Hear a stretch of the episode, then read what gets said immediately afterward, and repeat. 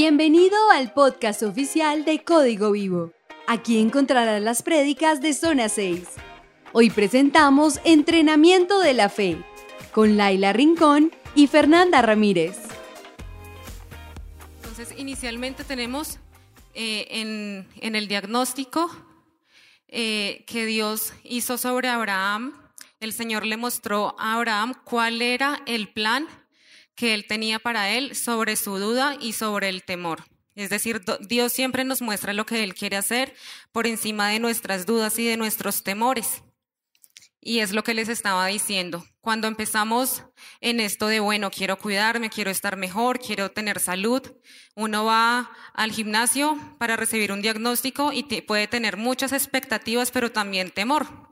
Porque si uno no está tan bien físicamente, sino que está pues repolludito, y, quiere de pronto no estar en esa, en esa condición, pues también puede tener temor de si lo va a alcanzar y en cuánto tiempo.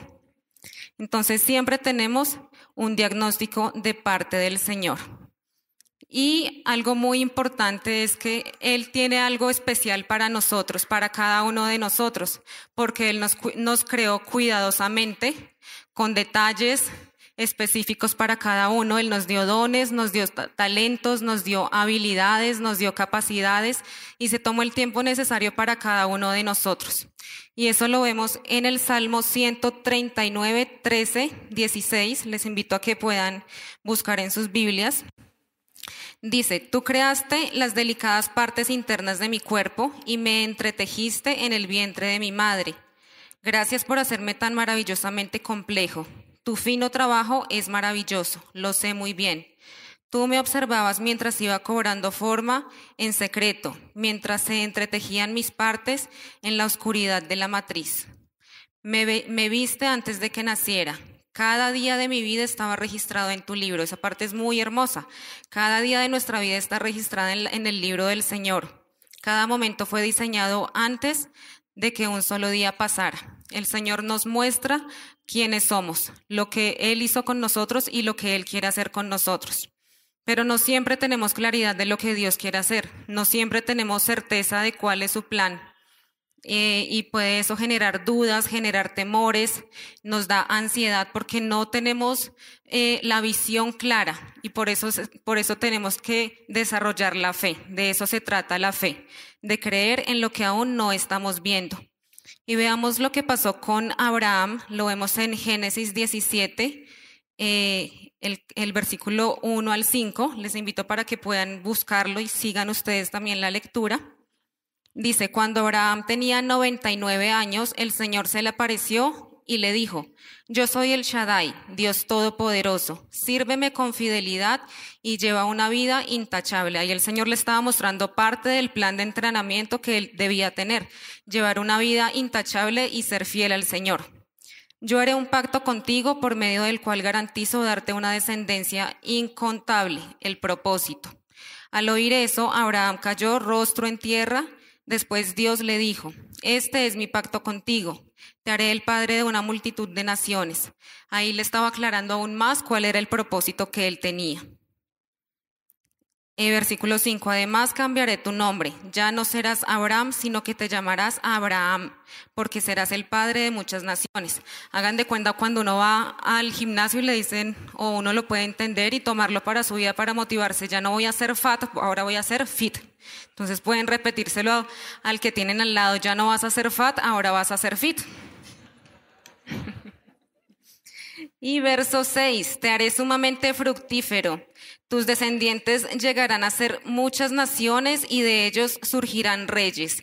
Ahí el Señor creó en Abraham una alta expectativa, iba a ser el padre de reyes y de naciones.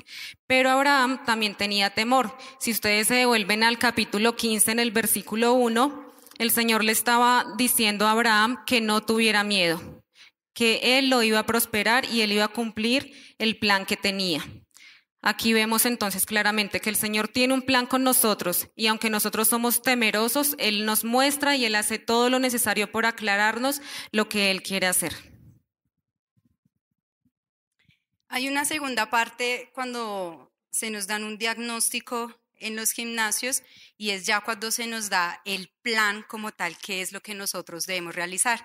Esos planes eh, a veces son tan bien recibidos, pero nos traen duda, nos trae temor, porque pensamos si seremos capaces de cumplir con esa rutina.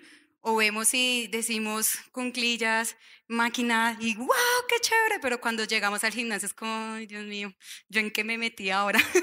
¿Cierto? Eso mismo pasa también cuando nosotros recibimos una promesa de parte de Dios, ¿sí? Recibimos esa promesa con una expectativa tan alta que en ocasiones también llegamos a pensar, ¿será que eso sí se va a cumplir? Pero mire cuánto tiempo ha pasado y no se ha dado nada.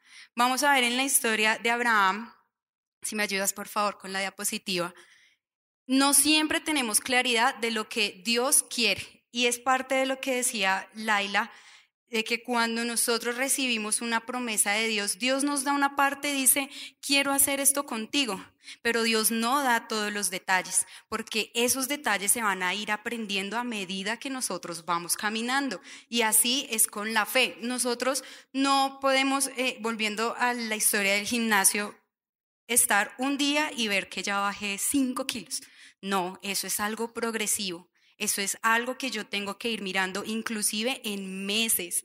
Podemos ver resultados seis meses, un año después de haber estado asistiendo a un gimnasio. Dice Génesis 17, 17. Entonces Abraham se postró hasta el suelo. Bueno, eso fue cuando el Señor le dice que va a ser padre de multitudes y, y todo lo que nos decía Leila. Dice, pero se rió por dentro, incrédulo. ¿Cómo podría yo ser padre a la edad de 100 años? Pensó. ¿Y cómo podrá Sara tener un bebé a los 90 años? Así que Abraham le dijo a Dios, que Ismael viva bajo tu bendición especial. Quería cambiar la manera de cumplir esa promesa. Dice 19, pero Dios le respondió, no, Sara tu esposa te dará a luz un hijo. Vemos aquí eh, las emociones y el estado que tuvo Abraham, que nosotros tenemos muy normalmente en una situación en donde se requiere fe. Yo resalté eh, tres actitudes de Abraham muy específicas que podemos mirar en ese pasaje. Y la primera es que dice que se postró en señal de reverencia. Eso quiere decir, cuando uno se postra delante de Dios, ¿qué significa? Tú eres Padre, tú eres el que reinas, tú tienes la autoridad, tú eres el que mandas. Simplemente. Eso significa cuando nosotros nos postramos delante de Dios. Abraham cuando se postra al recibir la promesa dice, ok, es lo que tú digas. Si tú dices que yo voy a ser papá de multitudes, así va a ser. Pero dicen, eh, ah bueno, al postrarse también supo que lo que le decía a Dios no era un juego. Esa también es parte en el proceso de la fe, que nosotros al recibir un diagnóstico en el gimnasio, cuando hemos tomado la decisión de entrar, es porque estoy diciendo, me voy a poner juiciosa. Y esto no es un juego. Esto no es de que voy un día al gimnasio, otro día no, o voy al gimnasio y le meto dos horas y salgo y me como un salchipapa. O sea, eso se requiere de constancia. Eso se requiere tomar en serio las decisiones que nosotros estamos tomando. Y tener fe es tomar la decisión de tenerla en todo momento. La segunda actitud que vemos acá es cuando dice, y se rió por dentro. Y me llama mucho la atención eso de se rió por dentro porque demuestra algo muy bonito. ¿Recuerdan cuando Samuel tenía que escoger al rey? Y él pensó que los hermanos de David eran los más adecuados para ser rey. Y el Señor le dice a Samuel, no, es que tú estás mirando el parecer, más yo miro el corazón. Y acá hay una actitud muy bonita de Abraham porque eh, él no tomó en burla lo que el Señor le prometió. Fue una condición humana, muchachos, lo que él tuvo ahí, porque es, normal que nosotros podamos dudar de ciertas promesas. Él se rió por dentro y yo creo que él pensará como, pero yo como, y lo dice la palabra, o sea, yo cómo voy a tener un hijo 100 años, eh, teniendo 100 años, cómo mi esposa va a llegar a tener un bebé. Pero eso nos deja ver que aún así el Señor ve nuestra condición, Ve que por dentro somos frágiles, ve que nosotros en muchas ocasiones vamos a dudar, vamos a, tener eh, dificultades, que no vamos a poder en muchas ocasiones creer lo que Él dice. Y otra cosa es que Abraham por un momento puso toda su esperanza en Él, cuando dice que yo cómo voy a poder tener un hijo. Sí, él pensó que él era el que iba a lograr el ser padre de muchas multitudes o puso su confianza en esposa, en su esposa, ¿será que Sara va a tener un hijo? Entonces, pilas porque en esos procesos cuando hemos decidido tener fe es normal que nosotros tengamos duda, pero tengamos presente que lo que nosotros estamos sintiendo en el corazón sea lo correcto. Recuerde que el Señor no mira que tú tengas una fe, aunque sí, obviamente eso tiene que ser visible. La palabra dice que la fe sin obras es muerta, pero recuerden que más allá de demostrar que yo tengo fe, es una condición de corazón que si yo tengo fe es una actitud de corazón. Y la tercera actitud que aquí vi, o es más eh, una condición que se ve en el Señor, es cuando Dios dice no. ¿Sí? Vemos que Abraham trató como de cambiar, dijo, bueno, no soy yo, usa a mi hijo que ya, ya, ya tengo uno, ¿por qué no usas a él y que él sea el hijo de la descendencia? Y el Señor le dice, no, es que no, es que va a ser por ti. Entonces, esta es una parte también especial que el Señor reitera lo que nos está diciendo. En el versículo 22, ahí no está, pero más adelante eh, dice, cuando Dios terminó de hablar, dejó a Abraham. Ahora la decisión de continuar era de Abraham. Bueno, acá Abraham ya tenía la promesa, ya el Señor había sido claro con él y le había dicho qué iba a hacer con él. Y Abraham estaba en ese proceso, ¿no? De, actuar, de decidirse, ya estaba creyendo eh, al Señor. Y en tercer lugar, eh, es importante, como dice ahí, gracias, eh, la decisión, tomar la decisión de aceptar y actuar conforme a lo que Dios dice. Y hay una pregunta que quiero que, nos hagamos. ¿Cómo recibimos el diagnóstico? ¿Cómo recibimos la voluntad del Señor? ¿Qué actitud tenemos nosotros cuando, cuando entendemos o vamos viendo con claridad cuáles son los propósitos de Dios? Volvamos al gimnasio. Cuando estamos en el gimnasio, como decía Fer, y nos dan la rutina y empezamos emocionados y después vemos esas pesas, vemos ese montón de máquinas, yo creo que muchos dicen, uy, no, eso como que no es para mí. ¿Yo en qué me metí? Yo mejor entreno por mi cuenta, yo mejor salgo a trotar de vez en cuando los domingos, yo mejor levanto pues las pesas que tengo en la casa. Eh, yo mejor lo hago por mi cuenta. Y está bien, algunas personas lo hacen juiciosamente y obtienen buenos resultados. Algunos eh, pueden buscar información en Internet, seguir eh, videos o entrenadores que suben videos para hacer sus rutinas y está bien, pero no siempre se va a tener la garantía de obtener los resultados adecuados de acuerdo a la persona. Debemos tener cuidado con no lesionarnos haciendo ejercicio, pero también debemos tener cuidado con no lesionarnos emocionalmente, espiritualmente, en nuestra economía, nuestras decisiones, nuestra familia. Ahí también es muy importante, sumamente importante, actuar conforme a lo que Dios quiere para no lesionar nuestra vida y lo que Dios quiere para nosotros. Eh, vemos en Génesis 17, el versículo 3 y el versículo 17, Fernanda eh, lo había mencionado, que el Señor se, eh, que Abraham se postró ante el Señor para escucharlo. ¿Qué actitud tuvo Abraham de postrarse y escuchar? ¿Cuál es nuestra actitud frente al Señor cuando Él nos da una indicación, cuando Él nos muestra un plan? Cuando estamos pidiendo, Señor, muéstrame tu voluntad, qué debo hacer, cuál es el camino, y Él nos habla, Él nos da su palabra, Él se revela a nosotros, ¿cuál es la actitud que tenemos? ¿De postrarnos delante de Él y escucharlo o de creernos demasiado fuertes para actuar. Porque nosotros muchas veces actuamos creyendo lo que es bueno para nosotros y tenemos el plan de Dios y lo buscamos y perseguimos ese plan, pero en nuestras fuerzas y en nuestra, a nuestra forma, a nuestro modo.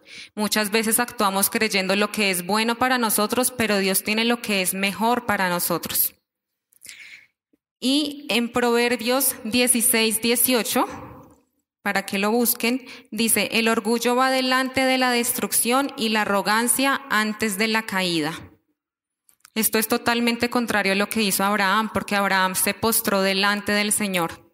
Pero si nosotros actuamos con arrogancia y con altivez, si recibimos la instrucción del Señor, pero sin embargo decimos, bueno, voy a buscar, voy a perseguir ese sueño, voy a perseguir esa promesa, pero no quiero hacer lo que el Señor me dice, no quiero eh, cambiar esta actitud, no quiero cambiar esta costumbre, no quiero quitar este hábito, lo voy a hacer pues como a mí me parece que funciona, pero igual voy a llegar a esa meta. Eso es arrogancia y eso es altivez. Si no estamos obedeciendo completamente al Señor, si no nos doblegamos. Y es muy importante que cambiemos nuestra actitud y nuestro corazón, porque no le pedimos al Señor que tenga misericordia de nosotros y que trate con nuestro carácter. Él lo va a hacer con amor, Él siempre nos va a tratar con mucho amor y no nos va a dejar perder. Él no nos suelta, pero pidamos misericordia de Él para que nosotros no nos alejemos de Él y busquemos siempre su buena voluntad. Esta fue la parte del diagnóstico y ya cuando tenemos la actitud correcta y decimos, listo, acepto este plan que el Señor me dicta, lo voy a hacer, iniciamos una segunda etapa, que es ya entrar al entrenamiento, ya es entrar al campo de batalla. Quiero que me ayuden diciendo cuáles son algunas de las restricciones que nos dicen cuando llegamos al gimnasio. No comer hamburguesa, ¿Qué otra cosa? Dejar bebidas gaseosas, dulces, ¿sí? Todo ese tipo de cosas, como también nos dicen hábitos nuevos, ¿no? Nos dicen, bueno, si tú quieres entrar, entonces debes hacer ejercicio mínimo tres veces o cuatro veces a la semana. Debes ser constante. Tienes que venir al gimnasio constantemente. No solamente puedes quedarte con el ejercicio que haces en el gimnasio, sino también desde casa o los días que no vengas debes ejercer algún tipo de actividad física, así sea caminar, así sea trotar, pero que el no haya espacios grandes eh, al ir al gimnasio porque se puede perder el ritmo que llevamos. Entonces, cuando hemos decidido seguir el plan de Dios, también llegan restricciones a nuestra vida. Y el Señor ahí es donde empieza a decir, listo, ¿quieres ver cumplida tal promesa? ¿O quieres que ese sueño que tú tanto quieres, que yo lo apruebo, porque tiene que ser aprobado, tienes que hacer tal y tal cosa. Y el Señor empieza a decir, debes renunciar a esto, debes renunciar a esto, pero también nos pone disciplinas nuevas como debes orar más, debes ayunar más, debes leer la palabra. Esas son las tres mínimas que debemos hacer. Pero vamos a hablar de tres cositas o digamos que renuncias que me llamaron la atención porque no son las comunes que siempre vemos que nos pide el Señor. La primera está en Lucas 17:5 Dice, dijeron los apóstoles al Señor, aumentanos la fe. El contexto de, este versículo es, eh, el Señor venía dándoles como ciertos parámetros por medio de parábolas, ¿sí? Al pueblo, a sus discípulos, y ellos en algún momento se sintieron como tan agobiados porque esas normas que escuchaban eran tan altas que ellos decían, yo no, no creemos que podamos cumplir esto, el Señor nos está exigiendo bastante. Y los discípulos le dicen al Señor, Señor, ayúdanos, aumentanos la fe. Y el Señor les responde, si tuvieran fe como un granito de mostaza, le dirás a esta montaña, muévete y se moverá. Es muy bonita esa parte porque eh, el Señor le está diciendo, bueno, no importa, tal vez lo que yo te estoy pidiendo es mucho, es fuerte, es doloroso, pero si tú tienes fe así de pequeña y has tomado la decisión de creer en mí, lo vas a poder hacer. Y aquí es donde vemos que para el Señor la cantidad de fe no es tan importante como la calidad. ¿Te has puesto a pensar qué calidad tienes de fe? Así sea como un granito de mostaza. Puedes tenerla muy chiquita, pero es fe constante. ¿Es fe que puede llegar a mover montañas? ¿O es fe de mentiritas. Es importante lo que el Señor, y a qué, a qué quiero llevarlos al tema de la renuncia con esta parte, porque debemos renunciar a pensar de que si yo tengo una fe grandísima, mejor dicho, eso va a mover muchas cosas. No, sí, cada uno tiene una medida de fe totalmente diferente al que está a su lado, pero esa medida de fe es la que nosotros debemos empezar a, a trabajar, a actuar. Entonces, renunciemos a la idea de que debo tener una fe súper gigante. Ahora, no quiere decir que entonces no vamos a trabajar por aumentar nuestra fe, sino es tener en mente que aunque sea pequeña, eso moverá muchas, muchas cosas. Lo segundo que vemos acá, dice 2 de Corintios 6:14, no se asocien íntimamente con los que son incrédulos. Y esto también es fundamental cuando nosotros estamos en el entrenamiento y en la carrera de la fe. Me estoy juntando con amigos, con personas que me ayudan a tener fe. Volvamos al gimnasio. Me estoy juntando con amigos que me incitan a comer en las gorditas, por ahí me acordé. Tengo amigos que me incitan a comer comida chatarra. Tengo amigos que en todo momento me están ofreciendo helados y bueno, eso es mínimo pero miremoslo desde una parte espiritual. Tengo amigos que me cada día me dicen eso, vaya por otro lado. Lo que Dios le está ofreciendo es muy difícil, pero es que mire lo que Dios le está pidiendo. Eso, eso nadie lo puede hacer. Eso es imposible. Entonces, una de las cosas a las que el Señor nos está pidiendo a renunciar para seguir teniendo fe es pilas con quién te estás juntando. Y aquí en, esta palabra dice incrédulos, pues digamos que eh, habla acerca también de las personas inconversas, pero miremoslo también desde la parte de la fe. Yo debo juntarme también con amigos que tengan fe, porque de esa manera voy a aumentar mi fe. Y la tercera eh, dice en Salmo 62, 8, esperad en Él en todo tiempo o pueblos, o, su nombre, derramad delante de él vuestro corazón. Aquí hay una parte muy importante y es que la fe viene muy ligada a la espera, ¿cierto? La palabra dice que eh, la fe es la convicción de lo que no se ve y la certeza de lo que se espera. Cuando yo estoy esperando por algo, estoy esperando por una promesa, durante esa espera que estoy desarrollando, pues fe, ¿cierto?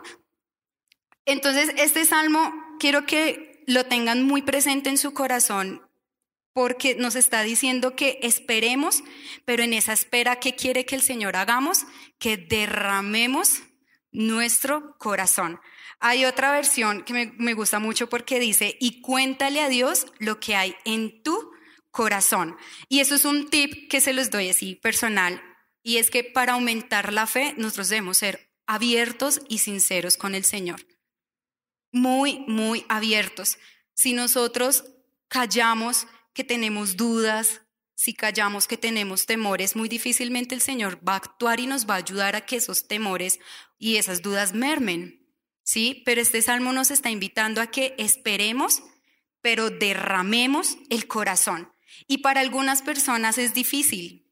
Yo sé que aquí hay personas que son duras de corazón, que les cuesta expresar lo que sienten en el momento, que les cuesta decir que tienen duda, no sé, puede ser orgullo, sea cuestión de personalidad, pero el Señor nos está invitando hoy a que derramemos el corazón.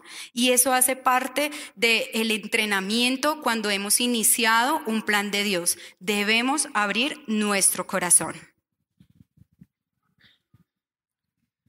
Bueno, y acá quienes son pacientes, eh, en cuestión de esperar, no de que sean pacientes en una clínica o en un hospital, sino en cuestión de esperar a quienes les cuesta ser pacientes o quienes esperan resultados como ya, ya, ¿por qué no pasa? ¿Por qué no llega? ¿Por qué no responde? ¿Por qué no salen las cosas ya como me dijeron que iban a pasar? Y ahí viene el, el, segundo punto de un entrenamiento, es obedecer aunque los resultados no se vean de inmediato.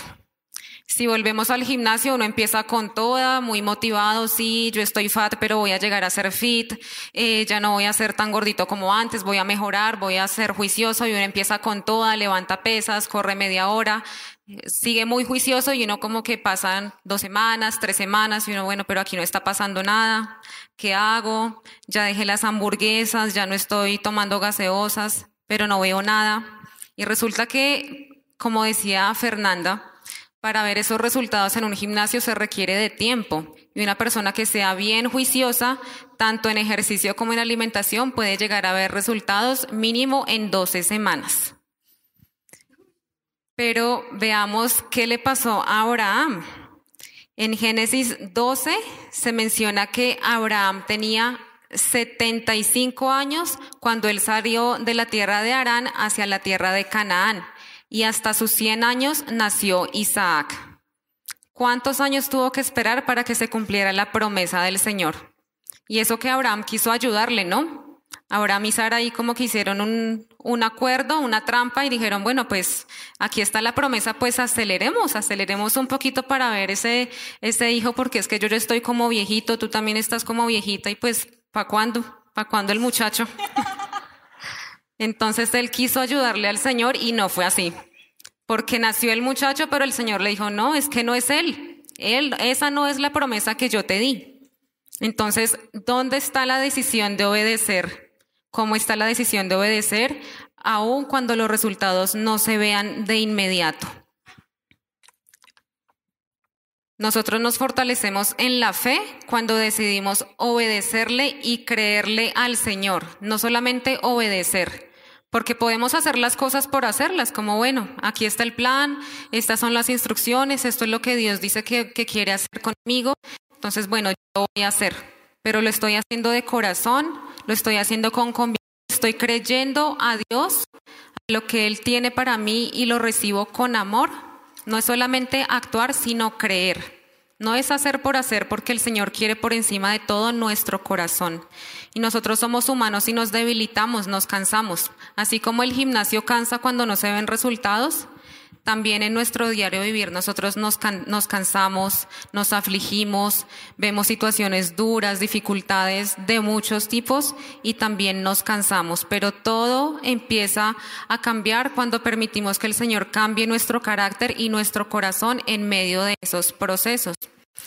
En Génesis 17, 23 dice que después de que Abraham escuchó al Señor y el Señor le repitió y le repitió lo que él iba a hacer, él creyó finalmente, dice, ese mismo día Abraham tomó a su hijo Ismael y a todos los varones de su casa, tanto los que habían nacido allí como los que había comprado y los circuncidó, cortándoles el prepucio tal como Dios le había dicho. Por fin Abraham quiso obedecer al Señor tal como él le había dicho. Y eso es lo que nosotros debemos tener aquí en cuenta. En qué momento vamos a tomar esa decisión de creerle al Señor y de obedecer tal como Él nos dice. Eh, en Juan 11, 40, que también está ahí referenciado, dice, Jesús respondió, ¿no te dije que si crees verás la gloria de Dios? ¿De quién está hablando el Señor Jesús? Él estaba hablando a Marta sobre la resurrección de su hermano Lázaro, que ya llevaba cuatro días de muerto. Y le estaba diciendo, no te digo que si crees verás la gloria de Dios. ¿Cómo está nuestra fe? ¿Somos capaces de creerle al Señor más allá de la muerte? Porque nosotros nos preocupamos por cosas efímeras, por cosas que van a terminar algún día, pero en cuanto a nuestra salvación también, ¿cómo está nuestra fe? ¿Qué va a pasar después de la muerte? Y si aún hoy tuviéramos una situación difícil, que dijéramos, pero es que esto no tiene solución por ningún lado, somos capaces de creerle al Señor más allá, más allá de la muerte, creemos que Él puede actuar y hacer cosas diferentes en nuestra vida. ¿Creemos en sus promesas y en, lo que él, ha dicho de nosotros? Es una pregunta importante en lo que debemos meditar. Y alabanza nos puede ayudar.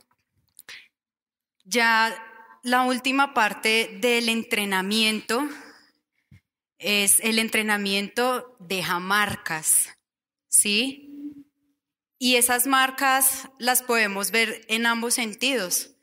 Está la marca bella que vemos que después de, entrenar, de darle duro, vemos el cuerpo que tanto hemos deseado, vemos esos cambios que nos motivan a seguir, ah, no, yo pago otro año de gimnasio porque realmente esto me dio, esto sí dio resultado, pero vemos también algunas marcas eh, de pronto que caídas, eh, raspones, o ya, por ejemplo, ya uno de viejito le empieza ahí como a movérsele la rodilla.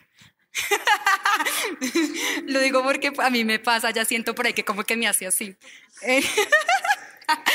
Pero hay algunas marcas que tenemos cuando nosotros hemos decidido tener fe.